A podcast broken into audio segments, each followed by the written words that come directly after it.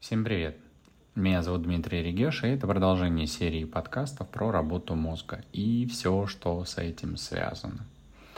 Один из моих клиентов задал вопрос. Знакомый не отдает денежный долг. Что делать? Мыслями часто в том, что мне не отдали долг. Ну, то есть констатируем факт, что деньги еще не отдали, знакомый должен. Мыслями часто в том. То есть идет постоянно переживание, обмусоливание в голове этой ситуации, плюс это еще знакомый. Не сказано, что это друг э, или родственник, но все равно человек, видимо, близкий. Что же делать? Не давать больше денег. Э, тем более, если была договоренность о сроках, и человек ее нарушил, то это уже нехорошо. Может быть, правда, такая ситуация, когда в долг давали, но не обозначили срок, и тогда тот человек тоже э, ну, не планирует и не собирается возвращаться, у него может быть своя там какая-то правда. Также еще очень важно, кстати, обращать внимание, если вы все-таки даете в долг, эм, какие условия вы оговаривали, какой срок вы оговаривали, и была ли вообще эм, подписана какая-то бумага о том, что вы человеку даете. Да, когда это друзья, знакомые, то предложение подписать какую-то расписку может казаться странным. Ваш знакомый или друг может сказать, ты что, мне не доверяешь? Причем это будет очень классической манипуляцией. Но самый важный момент и самые важные шаги, которые я бы посоветовал для того, чтобы вы в голове это не держали и подобных ситуациях не оказывали и были соответственно, здоровы. Потому что, как я думаю, вы уже знаете, чем больше стресса и мыслей в том, что вам не отдали какой-то долг, тем это рискованнее для вашего тела, потому что есть психосоматика, связь психики и тела. Так вот, для начала я бы обсудил вообще эту ситуацию. Кстати, очень забавно, если э, человек не отдает долг, а вы даже не поговорили с ним и не обсудили эту ситуацию, ждете, когда же он вам ее отдаст, а все общение с этим другом происходит только в вашей голове.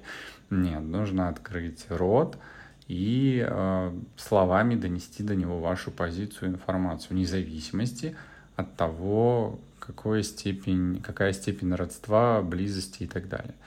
И, возможно, у вашего друга есть проблемы, он просто боится с вами заговорить об этом и объяснить свою причину, потому что боится какой-то реакции или то, что вы его не поймете. Ну, всегда лучше поговорить.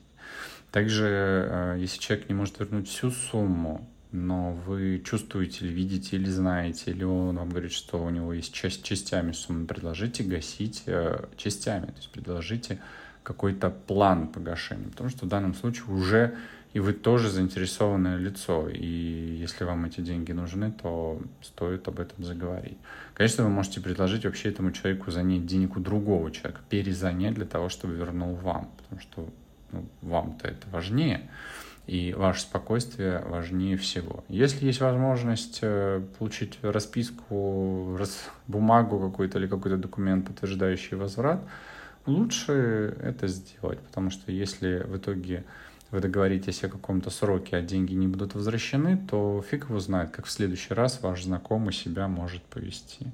Вообще помните о своем душевном спокойствии, потому что любые размышления и вот это вот мыслями часто в том, ни к чему хорошему не приводит. Если вы вообще испытываете стресс из-за этого, и это частая ситуация, то я бы рекомендовал вам вообще сделать упражнение на вторичную выгоду для того, чтобы понять, а в чем вообще ваша выгода давать людям в долг и доходить до такой ситуации, когда вы нервничаете и мыслями в этом. То есть явно есть какая-то вторичная выгода, которая приводит вас бессознательно к этому ситуацию. Лучше ее отработать. Если же дружба уже на волоске, ну или это знакомство, и вы не надеетесь ни на что, ни на какой успех, ну, можно прибегнуть к услугам юриста. Может быть, э, это будет обосновано в данной ситуации. Или вообще рассмотреть возможность списания долга. Но это такое предложение, потому что если рассматривать деньги как энергию, как э, некий ресурс, то получается вы, дав деньги в долг, вы как бы энергию дали человеку. Вы дали что-то, взамен не получили ничего. То есть произошел расход. Да, может быть, вы научились на будущее и понимаете, что вы не хотите в данную ситуацию впадать, и когда вы даете деньги в долг, то есть происходит расход, то может не произойти доход. Значит, не надо давать деньги никому. И вы имеете, на самом деле, на это полное право. Никто вас не заставляет и не принуждает это давать. Какая бы ситуация ни хорошая, плохая ни была у человека, вы имеете право сказать «нет». И это будет вполне обосновано.